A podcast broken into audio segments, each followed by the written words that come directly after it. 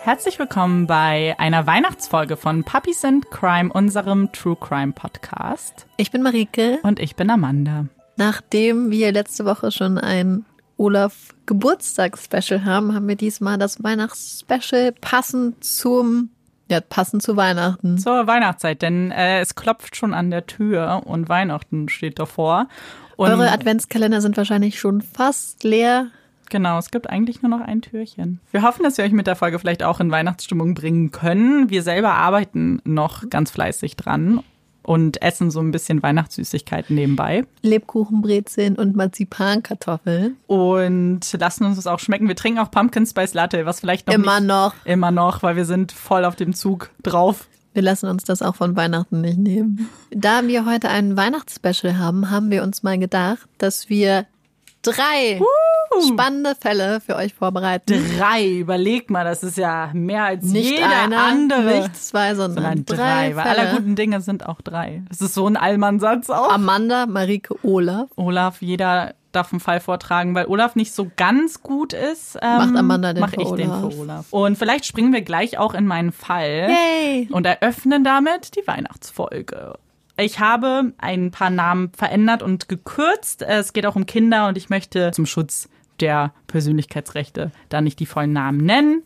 Äh, genau. Und zwar geht es um den kleinen G, der keine besonders leichte Kindheit hatte. G sah immer ein bisschen anders aus und wurde von den Kindern in seiner Klasse auch ausgelacht, ausgegrenzt. G hatte durch einen Gendefekt, würde ich jetzt mal sagen, etwas mehr Körperbehaarung als Kinder in seinem Alter. So ein Wolfskind. Ja, so in etwa, genau. Das ist bestimmt der offizielle Fachbegriff für die glaub Krankheit. schon. Echt? Ja, so in etwa, so kann man sich das vorstellen. Kinder haben ja keine Filter in dem Alter und sind da sehr direkt ähm, mit ihren Fragen und haben ihn sehr spüren lassen, dass er anders aussieht. G hatte dadurch auch nicht besonders viele Freunde. Oh. Seine Bezugsperson in der Klasse war die kleine Maggie, ähm, in die er auch ein bisschen verliebt war. Das war so seine. Wo spielt der Fall? Ähm, ach so, genau. Der Fall spielt in den äh, USA und ist auch, also das Örtchen ist so ein ganz typisches, so ein bisschen so ein Weihnachtsdorf, könnte man fast sagen. Also ganz kleiner Ort, jeder kennt jeden und sie stehen total auf Weihnachten. Also sobald die Weihnachtszeit eingeläutet wird, sind alle Häuser geschmückt. Es gibt Lichterketten, Weihnachtsmänner, Schneemänner im Garten. Also so typisch, wie man sich so eine amerikanische kleine Weihnachtsstadt vorstellt. Und genauso ist es auch. Maggie ist nämlich auch die einzige Person, die nett zum kleinen G ist, ähm, die ihn nicht auslacht. Und deswegen, wie gesagt, hat er sich auch in sie verliebt. Und weil Weihnachten so ein großes Thema ist, möchte G die Weihnachtstage nutzen, um Maggie seine Liebe zu gestehen. Maggie ist übrigens auch nicht der echte Name, den habe ich auch geändert Ja. ähm, um seine Liebe zu gestehen. Und das möchte er mit einem selbstgebastelten Weihnachtsgeschenk machen. Und er will natürlich auch besonders gut für Maggie aussehen.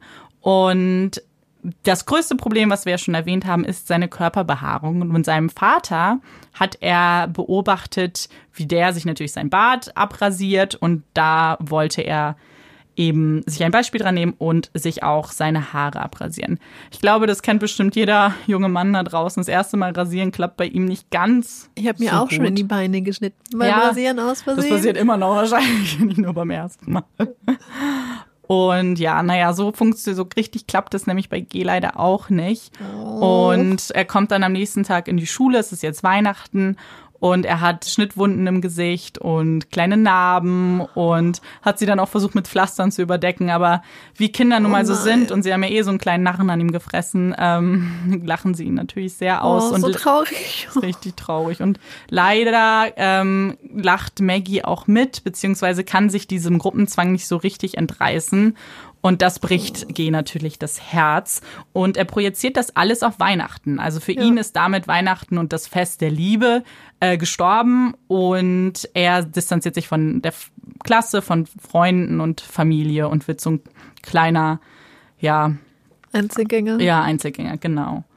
Äh, jetzt springen wir mal zum Erwachsenen G. Der kann Weihnachten immer noch nichts abgewinnen und hat sich auch von der Stadt distanziert und wohnt jetzt etwas abseits ähm, in seinem kleinen Haus. Er hat jetzt einen Hund, also ganz alleine ist er nicht und geht aber kaum mehr in die Stadt. diese Besonderheit an dem Ort ist, es ist auch so ein typischer Kleinort, wo Leute auch nicht ausziehen. Also man bleibt immer an dem Ort, man sucht sich einen Job, man sucht sich einen Partner in der ja. unmittelbaren Umgebung und Genau. G ist aber nicht Teil dieser Gesellschaft mehr, ist halt immer noch der Einzelgänger, wie er es ja. als Kind auch war und vermeidet es auch, die, die Innenstadt aufzusuchen. Eines Tages geht er aber doch mal wieder in die Innenstadt und sieht dort seine ehemalige Herzensdame Maggie, die nun mit dem Bürgermeister anbandelt. Und dieser Bürgermeister war nämlich der Anführer dieser Klassenbande, die ihn da ausgelacht hat immer. Und das öffnet die alten Wunden und er wird sich wieder an den ganzen Schmerz erinnert und eben an die Weihnachtsfeiertage, die er ja so sehr hasst. Diese stehen nämlich schon wieder bevor. Die alten Wunden werden wieder aufgerissen und G schmiedet einen perfiden Plan und möchte es der Stadt nämlich heimzahlen und sucht sich etwas aus, wo es am allermeisten wehtut. Und zwar möchte er die Geschenke der Stadt entwenden. Dann, sein Plan besteht eigentlich darin, dass er eines der größten Kaufhäuser ausrauben möchte. Ähm, und nicht nur das Geld, sondern eben auch die Spielsachen. Denn er möchte nicht, dass die Kinder ein schönes Weihnachten haben. so gemein, dass ja. die Kinder leiden müssen für die ja, Fehler ihrer Eltern. Genau, weil er, genau, hatte ja auch kein schönes Weihnachten und so verdient es kein anderer. Er zieht den Plan auch durch und damit ist es eine der größten Diebstahlsgeschichten in der Geschichte der Welt, würde ich jetzt einfach mal sagen ähm, und verkleidet sich nämlich auch als Weihnachtsmann, während er das tut. Ja, als Tarnung, ne? Genau, damit es nicht so auffällt, weil zur Weihnachtszeit ist alles eh geschmückt. Genau. Aber ich würde auch ganz ehrlich, wenn ich ja. irgendwo bin und ich würde erstmal einen Weihnachtsmann nicht verdächtigen. Ja, stimmt, weil das so Du bist auch voll anonym Santa. eigentlich. Hm, das hat er sich nämlich auch gedacht. Und so klaut er nämlich alles und erwartet natürlich, dass jetzt das völlige Chaos ausbricht und keiner mehr Weihnachten feiern kann. Denn schließlich fehlt ja nun einer der Hauptbestandteile, die Geschenke. Doch das Gegenteil passiert, denn die Familien rücken immer näher zusammen und stellen fest, dass das Wichtige an Weihnachten eben ist, dass man mit seiner Familie zusammen ist und einfach die Nähe genießt.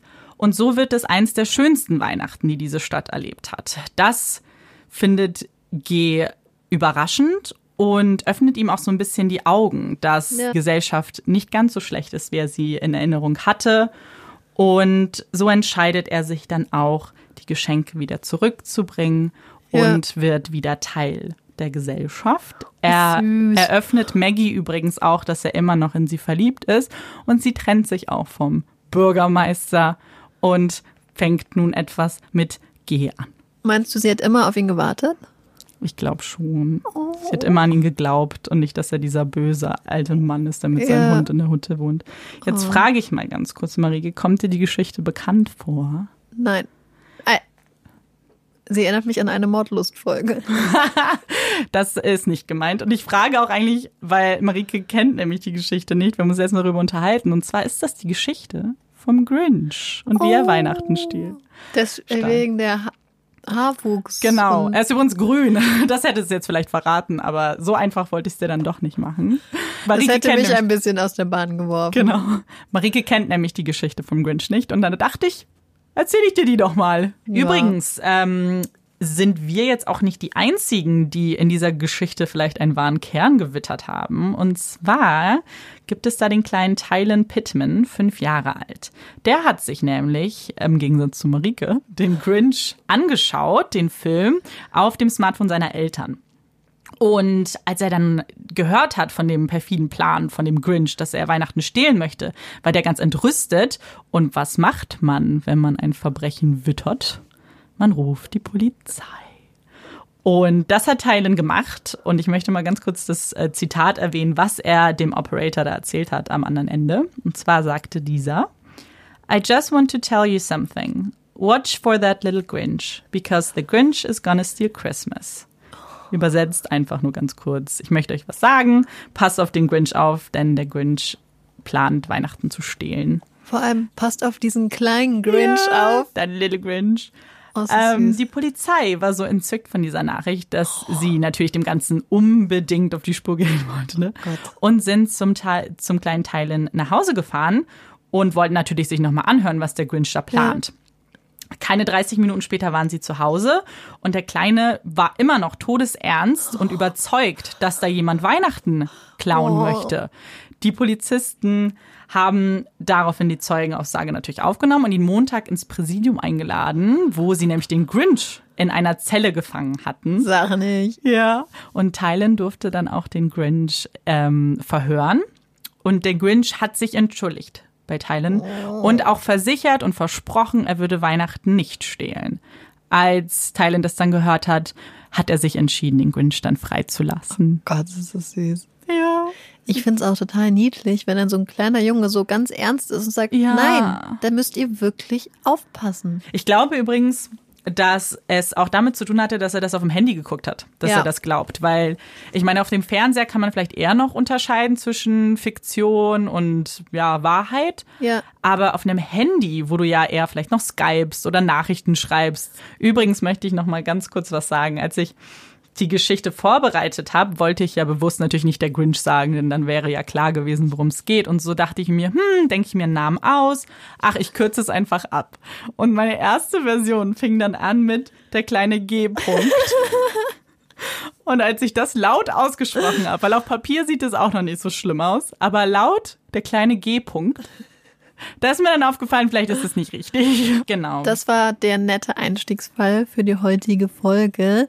ja. Wir müssen euch ein bisschen warnen, es wird jetzt weniger lustig, also eigentlich gar nicht mehr lustig. Wir haben uns zwei Fälle vorbereitet, die brutal sind. Es geht hier um Verbrechen an Kindern auch. Das heißt, wenn das etwas ist, was euch persönlich betrifft, dann hört euch die Folge vielleicht gar nicht an. Also, ihr Lieben, ich fange jetzt mal mit meinem Fall an, mit meinem Weihnachtsfall. Wir schreiben das Jahr 1929 in Germantown, North Carolina in den USA. Familie Lawson, bestehend aus Mutter Fanny, 37, Vater Charlie, 43 und ihre sieben Kinder. Marie, 17 Jahre alt, Arthur, Kinder. Arthur 16, Carrie 12, Mabel 7, James 4, Raymond 2 und Baby Mary Lou, vier Monate alt, machen einen Ausflug in die Stadt. Ich hoffe, du erwartest nicht, dass ich mir die Namen gemerkt habe. Nee, ich wiederhole die nochmal. Gott sei Dank. Vater Charlie verdiente als sogenannter Sharecropper sein Geld. Das ist so eine Art, beziehungsweise ein System von landwirtschaftlicher Produktion, bei denen Bauern quasi Land pachten und dann dem Landeigentümer immer einfach einen Teil der Ernte geben als Bezahlung. Statt Okay. dass sie Pacht bezahlen, bezahlen sie immer Gibt's einen Pro- Kartoffeln. Gibt Kartoffeln oder je Cool. nachdem, was du anbaust. Kartoffeln. Rüben. Steckrüben. Das ist im angelsächsischen Raum eher üblich, deswegen kennt man das bei uns nicht. In den USA war das aber damals sehr verbreitet. Als Sharecropper verdient man normalerweise nicht so viel und kann nicht so viel Geld anhäufen, aber trotzdem hat es die Familie Lawson geschafft, genug Geld zu sparen, um sich dann zwei Jahre vorher, also im Jahr 1927, ein 200 Jahre altes Bauernhaus zu kaufen. Familie Lawson geht nun in die Stadt und macht etwas zu damaliger Zeit ganz Besonderes, denn die ganze Familie bekommt neue Festtagskleidung. Oh, toll. Das heißt, alle werden neu gehen eingekleidet. Genau, und sie gehen shoppen. Und wenn man sich anguckt, aus welcher sozialen Schicht die Ja. Familie stammt, war das dann halt schon was ganz Besonderes. Und dann, schick herausgeputzt, alle sehen ganz toll aus, gehen sie zum Fotografen und machen ein Foto. Ich weiß nicht, wie es mit dir ist, aber ich finde Fotos aus der Zeit einfach per se gruselig. Ja, klar, weil, Weil die Kontraste sind manchmal seltsam. Ja. Ich kann auch allen empfehlen, sich das Foto anzugucken. Es sieht richtig gruselig aus. Also im Kunstunterricht hätte man da voll viel Gruseliges auch rein Mhm. interpretieren können. Die Blicke sind sehr, sehr seltsam. Die Lichtverhältnisse. So. Ein paar Tage später. Es ist Weihnachten, der 26. Dezember 1929. Marie, die älteste Tochter, backt einen Rosinenkuchen. Das heißt, der Duft weht durchs Haus, riecht ganz toll. Bruder Arthur, der 16 Jahre, ist Besorgung machen in der Stadt und unterwegs. Und auch die kleinen Schwestern, Carrie und Mabel, 12 und 7 Jahre alt, machen sich auf den Weg, um ihren Onkel und ihre Tante zu besuchen. Sie werden dort nie ankommen. Als die beiden Mädchen gerade dabei sind, an der Scheune vorbeizugehen, die auf dem Grundstück liegt, werden die beiden erschossen mit einer Schrotflinte. Danach werden sie mit einem Knüppel noch zu Tode geschlagen. Der Täter will also sicher gehen, dass die beiden wirklich tot sind und zieht dann ihre kleinen Körper in die Scheune und versteckt sie dort. Der Angreifer begibt sich dann weiter zum Haus. Die Mutter Fanny, die auf der Veranda steht, wird erschossen. Das gleiche Schicksal ereilt dann die 17-jährige Marie. Die kleinen Brüder James, vier Jahre, und Raymond, zwei Jahre, versuchen sich noch zu verstecken. Aber vergeblich. Und die beiden werden auch erschossen. Das kleine Baby Mary Lou, vier Monate, was in seinem kleinen Bettchen lag, wird auch umgebracht. Nach der Tat werden die Opfer mit überkreuzten Armen positioniert und ihre Köpfe auf Steine gelegt, so wie kleine Kissen. Ach du Scheiße. Nicht viel später werden die Leichen dann auch gefunden, denn Arthur kommt aus der Stadt zurück und auch einige der Nachbarn und Verwandten haben mittlerweile mitbekommen, dass da was Gruseliges passiert ist. Das heißt, die ganzen Leute verhalten sich jetzt da auf und ähm, versuchen, die Lage zu erfassen. Vater Charlie ist nicht aufzufinden. Dann ertönt ein einzelner Schuss aus dem angrenzenden Wäldchen. Nun ist auch Vater Charlie tot. Er hat sich in den Kopf geschossen. Ach du Scheiße. Heute geht man davon aus, dass Charlie Lawson damals seine Familie erschossen hat. Es gibt eine andere Theorie, die ich an dieser Stelle noch mal kurz erwähnen möchte. Okay. Weil Weil Man bewiesen ist jetzt nichts, habe ich das richtig? Oder ich will es nicht Man geht vorweggreifen. ziemlich sicher davon aus heutzutage. Man spekulierte damals kurzzeitig, dass Charlie Lawson vielleicht Zeuge eines Verbrechens geworden ist und dann von Gangstern und Mitgliedern von organisierter Kriminalität umgebracht wurde, um ihn und seine Familie zum Schweigen zu bringen. Also die Theorie gab es zu dem Zeitpunkt Okay. auch. Aber es spricht viel mehr dafür, dass Charlie Lawson seine Familie umgebracht hat. Die Positionierung der Opfer, was ja sehr irgendwie seltsam ist mit den überkreuzten Armen und den Kissen Kopf, unter ihren ja. Köpfen, das spricht dafür. Dann natürlich die Tatwaffe, mit der er sich dann auch selber wohl erschossen hat. Und das Familienfoto. Ganz viele Leute gehen dafür aus, dass dadurch, dass sie schon Tage vorher dieses, dieses große Summe an Geld eigentlich dafür aufgewandt Ja. haben, dass die Leute neue Klamotten haben, eingekleidet sind und dass sie mal ein Foto machen, was damals auch nicht Ja, üblich war, nein, nein, nein, absolut. dass er schon dafür sorgen wollte, dass irgendwas von seinen Liebsten auch in Zukunft Gott. weiter besteht, auch wenn die Leute nicht mehr existieren. So quasi seine Familie trotzdem noch für die Zukunft festhalten. Mir läuft so ein richtiger Schauer über den Rücken, wenn ich mir jetzt so ein Foto auch noch vorstelle, weil ich habe es jetzt noch nicht gesehen. Ja. Aber ich weiß halt, ich kann es mir genau vorstellen. Die große Frage, die seither eigentlich alle Leute beschäftigt hat, ist die Frage nach dem Motiv. Das Ja, genau, das warum? hätte ich noch gefragt. Warum hat dieser Mann das gemacht? Und es gibt verschiedene Theorien. Eine Theorie geht davon aus, dass Charlie, der ein paar Monate vorher eine Kopfverletzung erlitten hat, eine Persönlichkeitsänderung durchgemacht hat. Hm. Das heißt, man ist davon ausgegangen, dass diese Kopfverletzung vielleicht zu einer Wesensveränderung geführt hat. Aber da gab es eigentlich nicht viel Beweise für und sein, sein Gehirn ist Ja. tatsächlich obduziert worden. Man hat Ach, nichts ist krass, gefunden. okay. Aber ich frage mich halt, wie gut 1929 Genau. in so einem kleinen Kaff in North Carolina die Rechtsmedizin Mhm. war und inwiefern da auch die Verfahren zur Untersuchung ausgereicht haben, um Ja. sowas überhaupt feststellen zu können. Zweitens, dann gibt es eine andere Theorie, das ist so die Haupttheorie, weil später wurden zwei Bücher veröffentlicht, die sich mit dem Thema beschäftigt haben, mit dem Lawson Family Massacre. Und dort wurde gesagt, der Autor, der sich übrigens auch auf Familienmitglieder und Freunde von der Familie beruft, dass Marie, die 17-jährige Tochter, schwanger gewesen sein soll. Von ihrem Vater Charlie. Oh Gott, Inzest. Also ihre Eltern wussten wohl beide davon und um diese Inzest auch geheim zu halten und quasi vielleicht die Schande von der Familie abzuwenden, soll Charlie dann seine ganze Familie ausgelöscht haben. Hat mich an der Stelle tatsächlich an Hinterkaifeck erinnert. Wer Hinterkaifeck nicht kennt, ist ein ganz, ganz spannender, krasser Fall aus Deutschland. Kann ich nur empfehlen. Ja. Nicht alleine hören, wenn es dunkel ist. Genau, also das ist so die Theorie, der eigentlich alle folgen, dass es quasi so eine incestuöse Beziehung gab, die dann verdeckt werden sollte. Ich habe noch eine andere Theorie. Ich weiß nicht, ob die vielleicht schon mal aufgestellt wurde oder ob die auch schon irgendwo anders erwähnt wurde. Ich habe sie nicht gefunden, aber das Ganze spielt sich ja zwei Monate nach diesem großen Crash an der Börse Ja. ab. Also das ganze Jahr war wirtschaftlich gesehen schon sehr turbulent. Es läutete so das Ende dieser Roaring Twenties ein, wo die Leute halt sehr Ja. exzessiv gelebt haben. Also jetzt nicht Pharma, aber es war halt dieses Ende dieser sehr exzessiven Dekade. Und dann war das ganze Jahr schon so, dass die Preise von beispielsweise Weizen stark gesunken sind, weil es halt so ein Überangebot auf dem Weltmarkt gab. Dann wurde ganz viel an Vermögen vernichtet und die Familie hatte ja zwei Jahre vorher erst dieses Haus gekauft. Ach Dann so. frage ich mich, ob sie sich vielleicht ein bisschen übernommen haben. Bis zu dem Zeitpunkt ging man ja davon aus, dass Mhm. die Wirtschaft immer weiter krass wachsen wird, dass sie dann auf dem hohen Plateau vielleicht noch stagnieren würde. Und wenn du dann auf einmal das Gefühl kriegst, okay, wer weiß, vielleicht hat er in irgendwas investiert, Ja. meine Lage ist nicht mehr sicher, ich kann vielleicht mein Haus nicht mehr erhalten, ich muss vielleicht zurück zu diesem einfachen Leben, wo Ja. ich nicht mehr mein Haus habe, Das ist ja in Familienauslöscherfällen keine seltene Motivation. Also es gibt ja auch andere Fälle, wo Männer ihre komplette Familie auslöschen, Ja. weil sie quasi Existenzängste haben und denken, lieber gar nicht als so. Naja, vor allem sie denken, sie treffen die Entscheidung ja nicht nur für sich, sondern für alle, weil sie Ja, ja, ja. in der festen Überzeugung sind, wenn ich das nicht mache, dann kann die Familie sowieso nicht überleben, wenn es mich nicht gibt. Genau. Was in der Zeit vielleicht sogar eher noch gestimmt hat. Was für mich auch dafür spricht tatsächlich, ist, dass er ja seinen großen Sohn weggeschickt hat. Ach so. Er hat ja seinen großen Sohn weggeschickt, kurz bevor er das gemacht hat und hat ihn dann quasi auf einen Besorgungstrip geschickt. Ja. Und das wäre ja wahrscheinlich noch der eheste Fall, wo jemand sich dann selbst durchschlagen hätte können, vielleicht auch ohne Eltern und der dann auf eigenen Beinen stehen könnte. Vielleicht ist es auch eine Kombination aus den beiden, dass quasi so eine schwierige wirtschaftliche Lage kommt, zusätzlich noch der Skandal.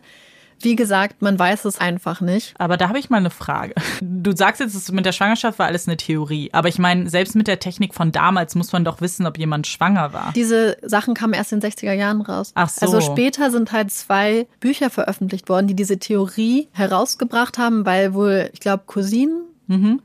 Und auch die beste Freundin angeblich von der Marie das gesagt haben, weil sie gesagt haben, dass die sich ihnen anvertraut hatte. Okay, aber damals, nach diesem Fall, wurde eigentlich gar nicht ermittelt? Naja, es wird ja eigentlich dann ermittelt, wenn der Täter nicht klar ist. Du ermittelst. Naja, so klar war es ja nicht. Wir haben ja gedacht, Naja, das ist er- noch irgendein Nein, das Ganove. gab es quasi als Theorie, dass man gedacht Okay. hat, vielleicht.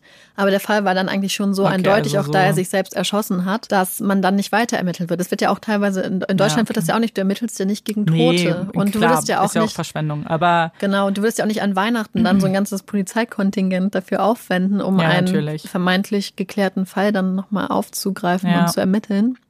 Was noch krass ist, Marie hat ja diesen Rosinenkuchen gebacken, Ja. den ich erwähnt habe. Und dieser Kuchen stand dann halt noch in der Küche. Und später hat der Bruder von Charlie Lawson, Mhm. Marion Lawson hieß der, quasi das Haus als Touristenattraktion eröffnet, Oh als Gott, Museum. Und dieser Kuchen ist halt weiter ausgestellt worden. Da wurde bemerkt, dass die Besucher sich alle Rosinen aus diesem Kuchen rauspicken. Und um diesen Kuchen dann zu schützen, wurde dann so eine Glasglocke über den Kuchen gemacht. Und die haben den trotzdem weiter ausgestellt, aber damit man halt nicht mehr Rosinen klauen kann, hat man den halt dagegen geschützt. gibt's das heute noch? Weißt du das? Nee, ich glaube nicht. Gott ist ja auch unglaublich geschmacklos. Ja, es ist ge- geschmacklos, Vor aber allem das als passt. Bruder. Ja, naja, der wollte wahrscheinlich nochmal Geld aus der Sache irgendwie raushauen, ne? Aber du kannst doch nicht, wenn dein Bruder sowas macht, Ja. das dann auch noch ausschlachten. Ja, aber Ja. Dark Tourism gibt's doch auch. Gibt ja, total. Leute, Diese die Faszination mit dem Mhm. Morbiden, was ja auch eine Sache ist, die vielleicht so ein Ja. bisschen in True Crime Podcast mit reinspielt. Aber Also ich finde es trotzdem pietätlos, wenn es dein Total. eigener Bruder ist auch noch. Dann so einen Kuchen auszustellen, der ja eigentlich mit dieser Geschichte auch überhaupt nichts zu tun hat, außer dass es ein grausames Detail ist. Krasser Fall auf jeden Krasser Fall. Fall, Super brutal und irgendwie, also wirklich so ein gruseliger Fall und so ein bisschen unbefriedigend, weil Man nicht genau weiß, Genau. Und man-. Aber grundsätzlich, ich finde halt, dass Familienauslöscher, es gibt diese Fälle ja recht oft, eigentlich immer aus kontrollsüchtig, Mhm. Ja. besitzergreifenden, patriarchalischen Denken heraus geschehen. Total. So fühlt sich das für mich an, so nach dem Motto, ohne mich soll niemand anderes aus meiner Familie leben. ja. Und dass man quasi die Familie besitzt und über ihren Leben und Tod entscheidet. Ist es ja auch. Aber ich glaube, man will trotzdem immer, obwohl es ja nichts besser macht und irgendwie Ja. auch nichts begründet, will man die Motive ja doch irgendwie erfahren. Total.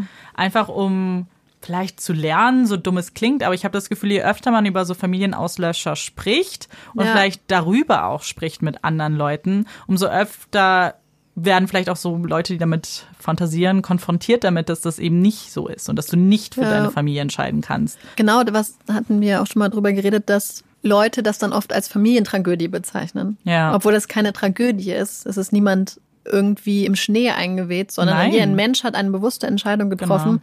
andere Menschen umzubringen. Und das habe ich auch versucht in dem Fall so ein bisschen zu zeigen. Ja. Weil wenn es irgendein anderer Angreifer gewesen wäre, hätte man es nie als Familientragödie bezeichnet. Nee, also natürlich. eh nicht, aber Ja. das Vorgehen ist auch einfach eiskalt. Ja. Hatte ein bisschen Angst, dass unsere Fälle sich doch zu ähnlich sind. Aber jetzt gerade habe ich ein besseres Gefühl. jetzt, wo ich deinen ganzen Fall gehört habe. Und vielleicht ist das auch schon die Überleitung. Und zwar geht es um die Carnation Murders. Carnation ist eine kleine Stadt in Washington in der Nähe von Seattle. Also wir sind immer noch in den USA. Und sie hat den Status einer Stadt, aber wir sprechen hier eher von einem Örtchen mit gerade mal 2100 Bewohnern. Also sehr klein. Dorf. Genau, eigentlich ist es ein Dorf. In den USA hat sie den City-Status aber erhalten. Man kann sie auch als sehr idyllisch beschreiben. Also es ist sehr viel Natur, alles sehr unangetastet. Es wird auch viel Landwirtschaft betrieben. Und es ist auch das typische Klischee. Hier kennt jeder jeden. Jede Familie ist mit der Familie nebenan befreundet. Und es gibt auch so gut wie keine Kriminalität. Also es gab vielleicht kleinere Diebstähle, aber das war auch so ziemlich das Schlimmste, was in Carnation passiert ist. Jeder fühlte sich hier sehr sicher. Ich sage fühlte. Denn das alles war wahr bis Weihnachten 2007. Dort wurde die Stadt in Schrecken versetzt, denn der Name Carnation steht heute immer noch für einen der größten Familienmorde. Damit sind wir fast 100 Jahre nach deinem Fall. Ja. Und gibt doch ein paar Parallelen, was, glaube ich, einiges noch erschreckender macht, wenn man eben die Zeitunterschied betrachtet. Es geht um Judy und Wayne Anderson. Judy und Wayne waren 31 Jahre verheiratet lebten glücklich in Carnation. Sie arbeitete bei der Post und er war Ingenieur bei der Firma Boeing. Beiden ging es sehr gut. Sie hatten ein großes Grundstück mit einem großen Haus. Auf diesem Grundstück wohnte auch ihre Tochter Michelle mit ihrem Partner Joseph, genannt Joe. Sie hatten auch noch zwei weitere Kinder, Mary und Scott. Scott hatte mit seiner Ehepartnerin Erika auch noch zwei Enkelkinder, Olivia und Nathan. Weihnachten 2007. Judy und Wayne haben dieses Jahr zu sich eingeladen und wollten am 24.12. eben mit der Familie Weihnachten feiern. Die gesamte Familie sollte eintreffen und Judy begann bereits den Weihnachtsbraten zu kochen. Dieser war im Backofen und sie musste noch die letzten Weihnachtsgeschenke einpacken für die Enkelkinder. Wayne entspannte sich noch ein bisschen, bevor der Trubel losging und schaute ein wenig Fernsehen.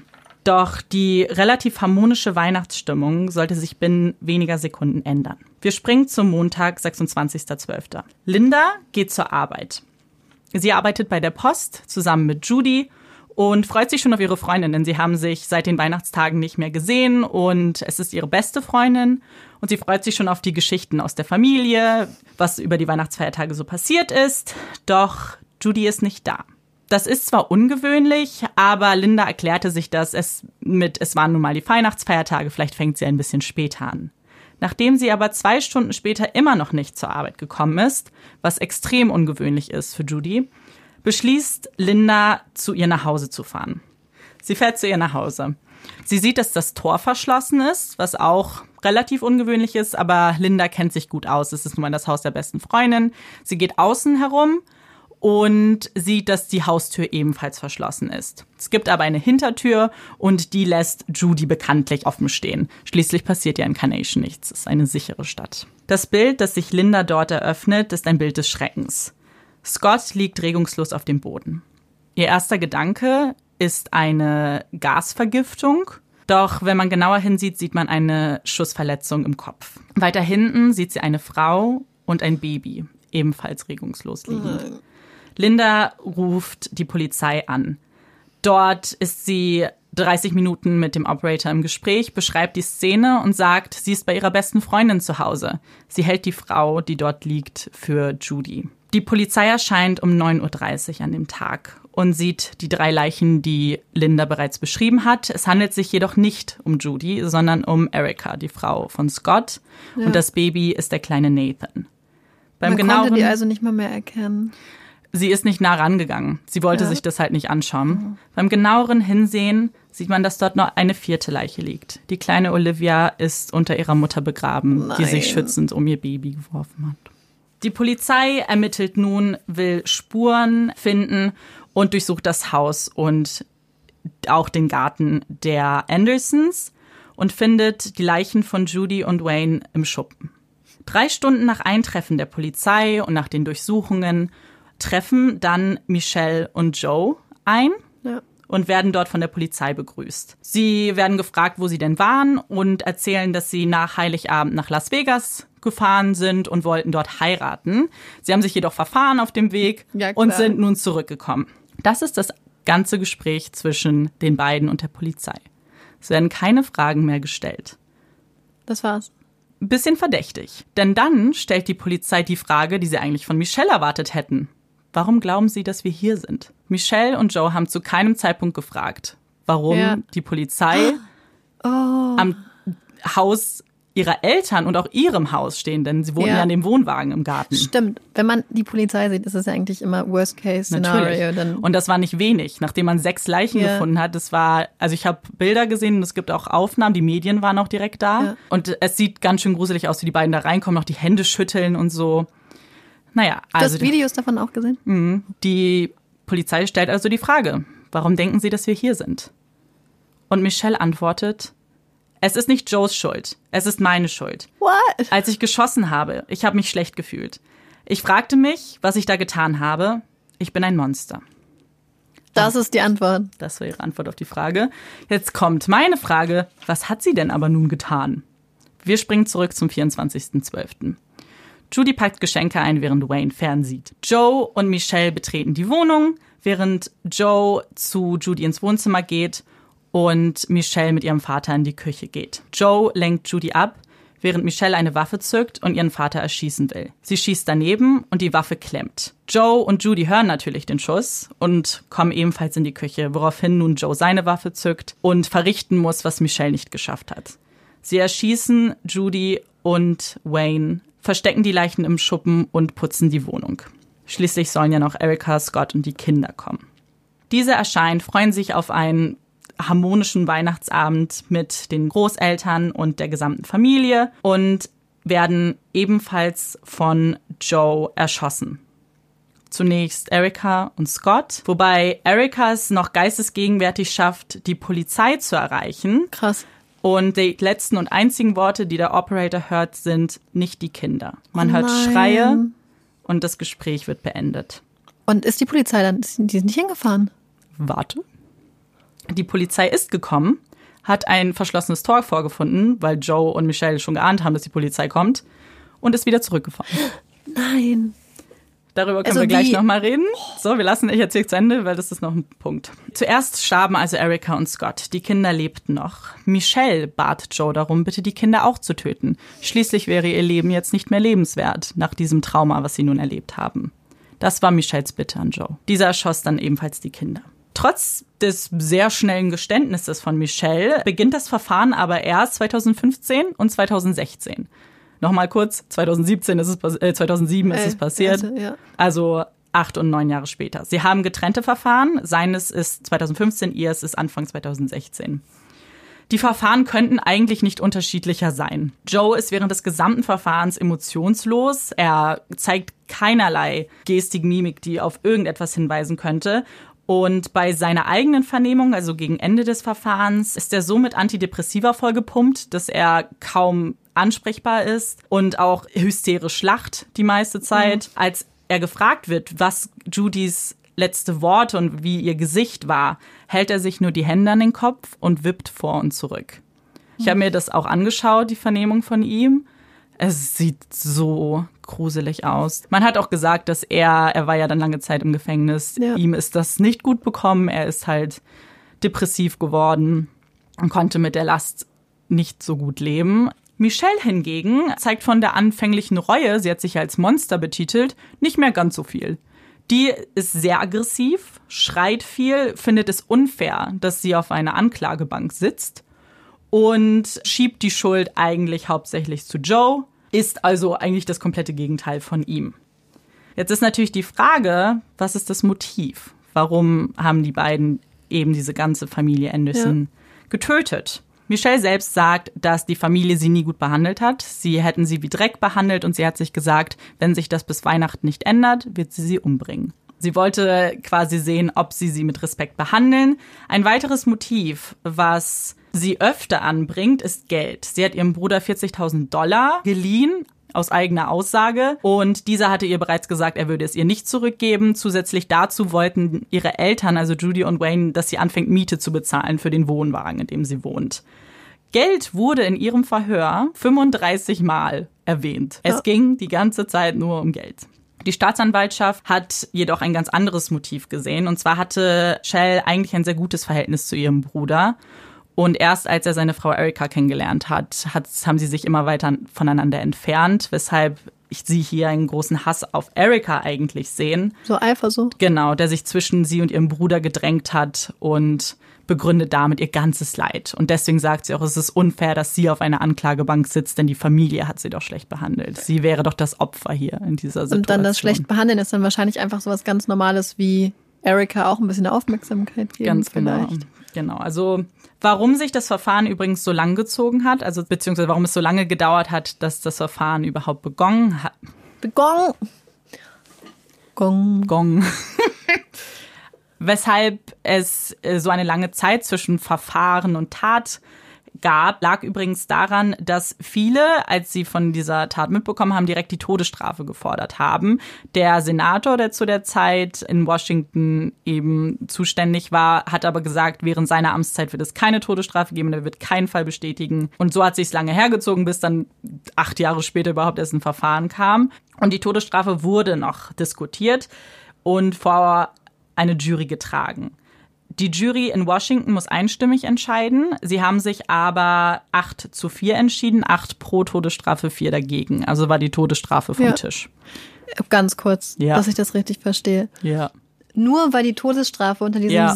Unter diesem Senator nicht zur Verfügung stand, haben sie das, da hat wahrscheinlich der. Chefankläger dann das Verfahren so weit rausgeschoben bis zu einem Zeitpunkt, wo der Senator Genau. nicht mehr.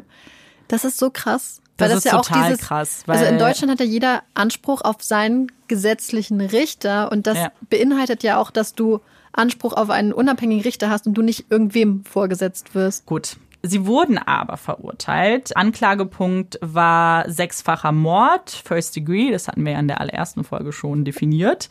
Und ich meine, es ist jetzt keine Überraschung, beide wurden schuldig erklärt und wurden beide zu einer lebenslangen Haft verurteilt, ohne die Möglichkeit auf eine Bewährung. Das finde es krass, weil es wirkt halt so, als wäre es wirklich alles von Michelle getrieben und als wäre Ja. ihr Freund eigentlich eher so ein Mitläufer gewesen, der dann auch mit seinem Gewissen Ja. nicht klarkam. Und vielleicht sogar, vielleicht war der vorher auch schon in so einem psychischen Abhängigkeitsverhältnis oder hatte halt irgend so eine Genau, das sagt er nämlich auch. Während sie halt ihm so ein bisschen die Schuld in die Schuhe schieben möchte, sagt er eben auch, er hat gar nicht eine Alternative gesehen, als das eben durchzuführen. Das ist ein bisschen schwierig, weil beide sich da so sehr Widersprechen. widersprechen, aber ihm sieht man das halt alles sehr extrem an. Ich habe mir einiges angeschaut, bin jetzt nicht ins Detail gegangen, was eben den Mord an sich angeht und gerade gegen die Kinder, aber er sagt in seinem Verhör, beschreibt er das sehr, sehr genau und es ist extrem brutal und extrem herzzerreißend, wenn man hört, was er zu dem, gerade zu dem kleinen Nathan noch sagt. Das ganze, der ganze Prozess war auch extrem brutal. Die haben auch zum Beispiel die ganzen Morde nachgestellt für die Jury. Die haben auch die original blutige Couch dahin gekarrt. Ja, krass. Also, ich weiß noch nicht ganz, wie wir jetzt die Kurve kriegen sollen zu einer Happy Weihnachtsfolge, aber wir werden es versuchen. ja, wir geben Irgendwie. uns beste Mühe.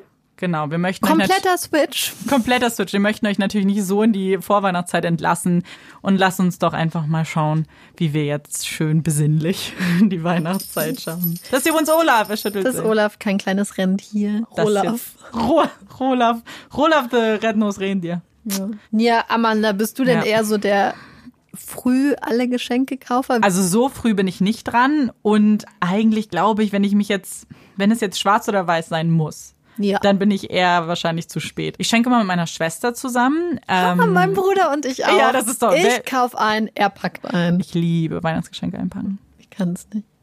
Ich schäme mich immer, wenn ich zum Beispiel meinem Patenkind oder meinen Nichten Geschenke schenke. Es sieht einfach aus, als hätten die das selber eingepackt. Wobei meine Nichten mittlerweile das wahrscheinlich sogar selbst besser können. Ich habe gehört, da gibt es YouTube-Tutorials zu. Ich weiß, worauf Amanda anspielt.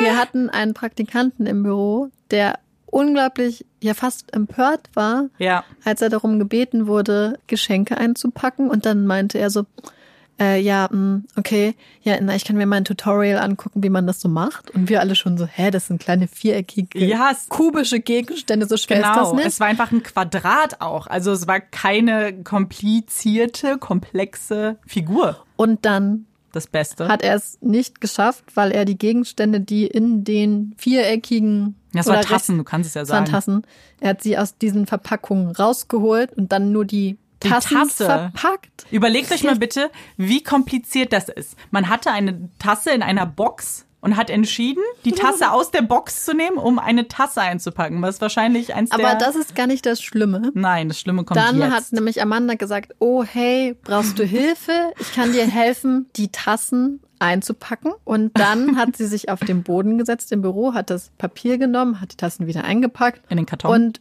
die ganzen, ich glaube, 20 Minuten, Ja. die Amanda da saß Auf und eingepackt Boden. hat, stand dieser Mann neben ihr mit Ja. verschränkten Armen Ja. und hat sie von oben beobachtet. Und vor allem, ich, mir war das so unangenehm, dass ich auch Ah. was gesagt habe. Ich habe extra gesagt, ich so, nee, ich mach das jetzt schon, ist schon okay. Und er dann so, "N- nee, ich möchte zugucken. Das war so schrecklich. Ich saß dem gegenüber, Amanda Ja. und ich sitzen uns ja gegenüber. Ja, wir sitzen im gleichen Büro. Und ich bin innerlich gestorben, weil sie sitzt da auf dem Boden in so einer voll verletzlichen Position und packt diese Geschenke ein und er steht da mit und verkreuzten Armen. zu. Das, da war muss unsere kleine Praktikanten-Horrorgeschichte. Ja, Horror vor allem in Anführungszeichen, weil so schlimm war es ja dann, zumindest der Teil nicht. Genau. Also Ähm. Weihnachten. Geschenke Was war dein. Lieblingsweihnachtsgeschenk? jemals Ja, auf der ganzen aller Welt. Zeiten. Oh, richtig, richtig schwer. Ich weiß noch, da habe ich mal Karten für ein Tokyo Hotel Konzert bekommen. Oh. Da war ich 14 oder so. Also wohl die erste Phase, die die halt hatten, weißt du, Mhm. so OG durch den Monsun. Und ich war so happy. Und das Witzige war, ich habe zwei Karten bekommen und ich war ja noch minderjährig und da müssen ja Eltern mitkommen. Und mein Papa war dann dabei bei diesem Tokyo Hotel Konzert. Mein Papa ist halt überhaupt nicht so ein Typ, Papa ist so ein richtiger Bär. Ja, das war nichts für ihn mit den Kiddies, aber für seine Tochter hat er es gemacht. Wir hatten schon vorher geredet und Marike meinte, sie hatte noch nie ein, ein schlechtes Geschenk. Aber ich habe mal richtig, richtig, richtig tief daneben gegriffen mehrmals. Oh, du? Weil ich irgendwie schaffe ich Das ist doch es, voll spannend jetzt. regelmäßig Ja. von all den hunderttausenden Kindergeschenken in der Welt meiner Nichte genau das zu schenken, was sie schon hat. Und ich habe es Nein. geschafft. Ich habe ihr, also es war ganz, ganz schlimm. Es wurde fehlkommuniziert, was meine Nichten sich wünschten. Das heißt, meine Oh, eine, oh, es war so schlimm. Oh Gott, es treibt mir fast die Tränen in den Augen. Ihr seht auch gerade nicht, wie Marike hier sitzt. Sie hält sich an den Kopf. Sie gestikuliert, als ob sie ein Flugzeug ranlotst.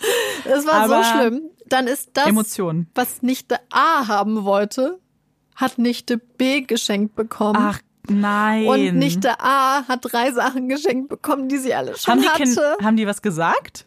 Ja, die war ganz enttäuscht tatsächlich. Oh nein. Und dann haben wir das aber so gemacht, dass das dann quasi so getauscht wurde. Also die sind Okay. beide tot, so so ultra lieb und die haben das dann auch gecheckt und meinen so, ja, ist alles okay, wir kriegen das unter uns hin, was ich schon total oh, bei beeindruckend finde. Kindern total krass. Und es tat mir aber im Herzen weh. Esst ihr eigentlich Bockwurst? Heißt es Bockwurst? Bratwurst? Bock. Bockwurst? Mit Kartoffelsalat? Also die Antwort Ja. ist nein. Aber ich habe gerade noch vor dieser Folge eine Statistik gelesen, dass ähm, jede oder alle vier, nee, Ein Viertel. ein Viertel aller Haus Alle vier Haushalte in Deutschland essen Kartoffelsalat mit Vor allem, die Statistik sagt vier Haushalte. Oh Mann, ey. Sie konnten die ganzen vier Haushalte Die aufteilen. ganze. Stell mal vor, und dann gibt es da irgendwie, setzen die sich an einen Tisch, die vier Haushalte, und essen zusammen dann die Bockwurst. Hm. Also, es sind ein Viertel aller Haushalte essen Bockwurst. Also wenn ihr zu diesem Viertel gehört, fühlt euch nicht von uns auf die Füße getreten. Nee, wahrscheinlich machen es total viele. Oh mein Gott, Oh das habe ich dir gar nicht erzählt. Oh Ich mein saß Gott, jetzt gibt es eine Live-Reaktion. Es gibt eine Live-Reaktion über mein Leben als Pendlerin in der S-Bahn. Oh, jetzt bin ich gespannt. Und neulich saßen in einem Vierer in der S-Bahn abends zwei Tüten, äh, zwei Typen, die einfach so eine riesige Tupperbox jeder hatten. Und ich meine nicht so eine mittelgroße Tupperbox, sondern so eine große, okay, was war da wo drin? sie Reis mit, ich denke mal, Hähnchen drin hatten. Wir hatten mal einen Azubi, der das gemacht hat. Das heißt aber, sie saßen sich das sind immer diese Sportler. halbe Stunde der Fahrt gegenüber und haben mit ihren Gabeln, auf die sie auch noch raufgebissen haben, Reis mit Hähnchen gegessen. Ey, vielleicht hatten die ein Date. Na, wie scheiße. Und dann war es die ganze Zeit dieses, vor allem es hat so gerochen, wie weißt du, wie Reis riecht, wenn Ja. du ihn vergisst rauszubringen und der schimmelt, so richtig freudig. So hat dieses Essen gerochen. Weißt du, diese eklige süße Note. Und es war so schlimm. Und ich wollte diesen Typen so gerne eine reinhauen. Schon mal vor, er wäre einfach hingegangen, hättest den das Und dann hat der eine immerhin aufgegessen gehabt und dann ist der andere immer noch. Und dann erzählen die noch die ganze Zeit. Und ich war so wütend. Weil ich dachte so, also entweder du isst an dem Ort, wo du herkommst, also wahrscheinlich auf Arbeit oder im Fitnessstudio, oder du isst zu Hause, aber bitte belästige nicht alle deine Mitfahrenden mit deinem Scheißessen. Und dann am nächsten Tag, ich noch vollkommen traumatisiert, sitze ich morgens in der Bahn und um mich rum nur Leute, die essen. Wo ich so dachte, ihr seht, das ist für Marie kein ganz euch. emotionales Thema. Ich hatte keine Kopfhörer, also ich hatte keinen Podcast geladen. Ich musste mir oh, das anhören. Nein. Wow. Also wenn ihr jemals Marike in der Bahn sehen solltet und ihr esst, macht einen großen Bogen. Ja. Irgendwann platzt Wenn ich kann, mache ich einen großen Bogen um euch. Ja, wenn genau. ich nicht weg kann, ey, Gnade ist es eure Aufgabe. und dann gibt es eine Folge über Marikes Verbrechen. Ich frage ich frag mich tatsächlich, ob es Fälle gibt, wo Leute aufgrund von es gibt ja ein Wort dafür, Misophonie, wenn Leute ja. diese Geräusche nicht mögen, echt 100 schon Pro. mal aggressiv geworden. 100 Pro. Ja. Machen wir ein Special drüber. Wenn das nicht mal Clickbait ist. Na, ohne Scheiß. Ja. Ich war richtig wütend. Ich wollte jetzt die ganze Woche erzählen, jetzt ist das erst hochgekommen. Eigentlich äh, wollten wir eine besinnliche Weihnachtszeit verabschieden. Oh Gott, nein. Wir reden noch ganz kurz über Kerzen. Oh, Duftkerzen. Oh, Duftkerzen. Ja, ich habe eine ganze Kollektion. Ich liebe Duftkerzen. Duftkerzen. Ich auch. Sehr. Ich glaube, damit könnte man mir auch immer eine Freude machen. Ja. Obwohl, also ich mag nur keine fruchtigen Duftkerzen. Okay, gut. Ich liebe alles, so Vanille und Zucker. Je süßer, Zucker. umso besser. Uh. Aber ich finde, es kommt auch bei Vanille ganz doll ja. auf die Qualität an, ja. weil nichts ist so schlimm wie Fake Vanille Deo. Früher hat man das ganz oft gemacht. Kennst du noch diese 3,99 Parfüms von Rossmann? So Mini Sexy und Mini Love und so? Nein. Ah, oh, das war wohl scheinbar nur bei uns so. Obwohl, ganz ehrlich, da draußen, ich bin sicher, dass ihr das, dass es da Leute gibt, die es auch benutzt haben. Ähm, und da gibt es nämlich auch eins, das heißt, glaube ich, sogar Mini Vanilla. Und das hat jeder getragen. Das heißt, in den Großraumdiskos, alle Mädels, so, oh, oh und das war richtig Fake Vanille. Also richtig doll. Oh. Schreibt uns mal bitte, wenn ihr auch irgendwas von dem benutzt habt, weil das fände ich äh, super interessant, dann würde ich mich nicht so alleine fühlen. Und schreibt uns mal bitte, wenn ihr auch Probleme mit Leuten habt, die in öffentlichen Verkehrsmitteln essen. Damit Marike sich nicht alleine fühlt. Genau, wir haben unsere Empfehlung für die Woche noch gar nicht gemacht. Oh, ha, dann enden wir doch darauf. Wollen wir wieder True Crime Empfehlung machen oder machen wir nochmal Weihnachten? Ähm. Was möchtest du? Was findest du besser? Weiß ich nicht, fang du mal an. Okay, ich mache mal eine True Crime Empfehlung, weil darüber haben Marike und ich letztens geredet. Und zwar möchten wir nicht nur einen Podcast jetzt erwähnen, sondern eine ganz bestimmte Folge von einem Podcast. Und zwar geht ja. es um die Frauke Liebs Folge von Verbrechen von nebenan. Die haben uns nämlich letztens, Marika hat die schon ein bisschen länger gehört, aber sie hat mir davon erzählt und dann habe ich mir die Folge auch angehört und finde, dass es tatsächlich eine der besten Folgen zu dem Fall ist. Ja.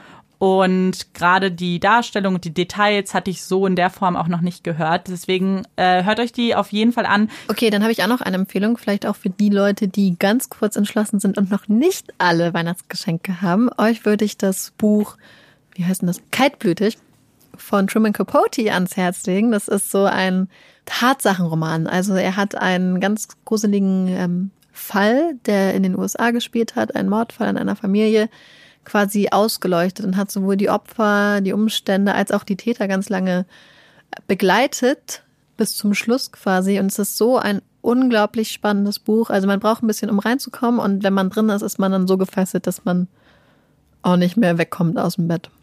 Oh, wenn ihr jetzt bei Empfehlung für Last-Minute-Geschenke noch sind. Ich hatte ja auch noch eine Idee. Und zwar hatte, hatte ich das mal geschenkt bekommen zu Weihnachten. Und zwar gibt es in Berlin und ich weiß nicht, vielleicht auch in anderen Großstädten, das müsstet ihr mal recherchieren, ein CSI-Training. Also wenn ihr jemanden habt, der auch total auf True Crime steht und vielleicht mal Lust hatte, einfach einen Tatort und zu untersuchen und auch ein kleines Kriminalverbrechen zu lösen. Ich ähm, weiß, dass es das immer noch gibt und dass man da Gutscheine ganz gut online für kaufen kann. Na dann, frohe Weihnachten. Frohe Weihnachten. Ich bin Amanda. Und ich bin Marike. Und das ist Puppies in Crime.